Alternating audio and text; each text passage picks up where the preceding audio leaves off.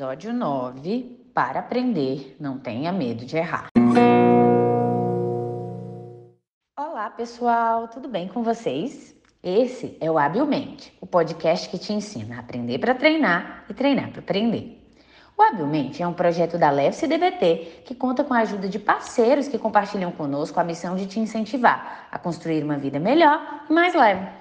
Aqui, em episódios curtos e embasados em elementos de abordagens psicológicas, cognitivas e comportamentais e que são de eficácia científica comprovada, vamos te ensinar a aprender e praticar novas habilidades para lidar melhor com padrões disfuncionais de comportamento, pensamentos acelerados e emoções desgovernadas.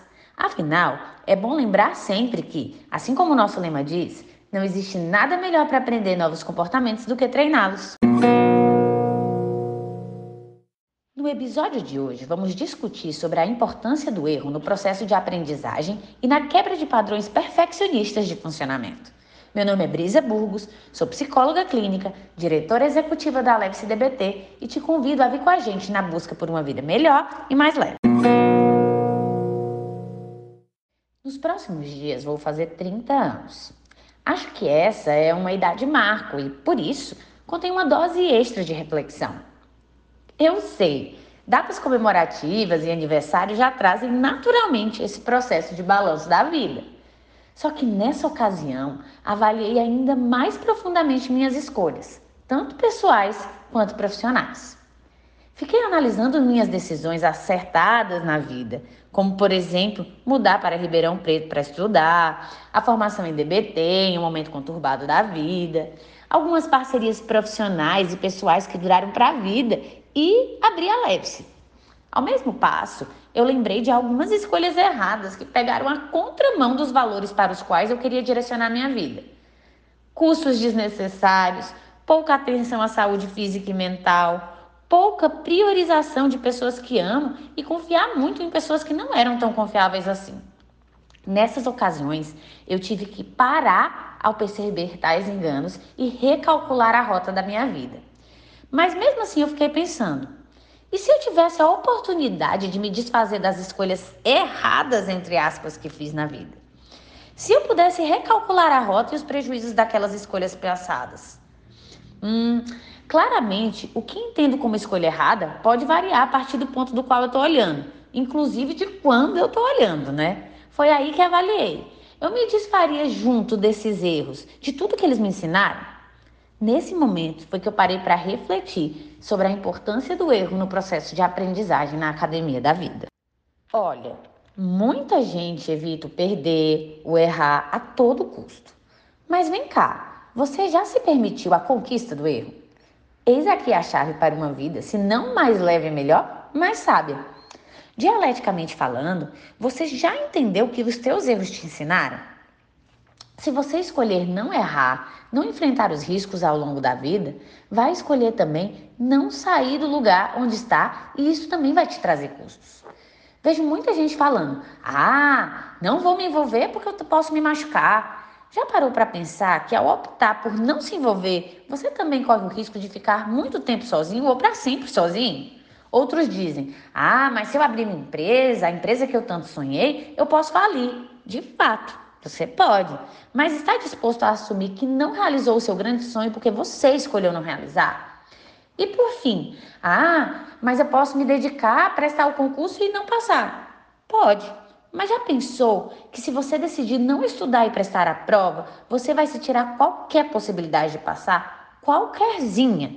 Eu entendo que parece até clichê falar isso, mas na vida a gente só aprende tentando ou até vendo alguém tentar. E é assim desde cedo, quer ver só? A criança, por exemplo, ela só aprende a andar porque corre o risco de cair. Se aprendemos a escrever, é porque nos expomos a errar a escrita das palavras desde o início, durante o processo de alfabetização. Ah, e o mesmo vale durante toda a vida, quando estamos aprendendo qualquer coisa nova, qualquer comportamento novo. Esportes, culinária, música, qualquer coisinha. Logicamente que a escolha de não tentar muitas vezes não é um processo consciente. A gente se perde nos nossos maiores medos e crenças. As ideias de que não somos bons suficientes ou que podemos fracassar martelam de forma constante e são crenças limitantes ou armadilhas mentais que precisam ser questionadas. É importante validar aqui que é natural termos medo de errar, tendo em vista que alguns erros podem ter desfechos catastróficos. Também considero natural não querermos errar ou passar por situações vexatórias. O problema é aonde estes medos e pensamentos a respeito das situações nos levam e o quanto eles nos tiram.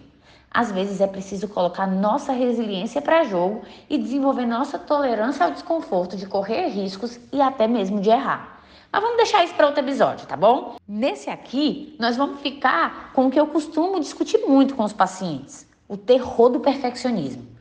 E devo admitir que esse também é um ciclo que me acorrenta e que vivencio em muitas situações. E hoje já está até mais flexibilizado, viu? Santa terapia. Veja eu aqui me expondo para vocês nesse podcast novamente. Muitas pessoas acham que é uma qualidade ser perfeccionista, mas deixam de ver aspectos importantes envolvidos nisto. Quando o nosso perfeccionismo está ativado, tendemos a ver o mundo por lentes distorcidas. E olha, são muitas distorções envolvidas nesse ciclo, viu? O erro de pensamento denominado tudo ou nada, ou pensamento dicotômico, é amplamente observado em quem enfrenta esse mal. O perfeccionista tende a ver o mundo por uma perspectiva extrema, tendo dificuldade de compreender que existe um contínuo. Nada dialético, não é?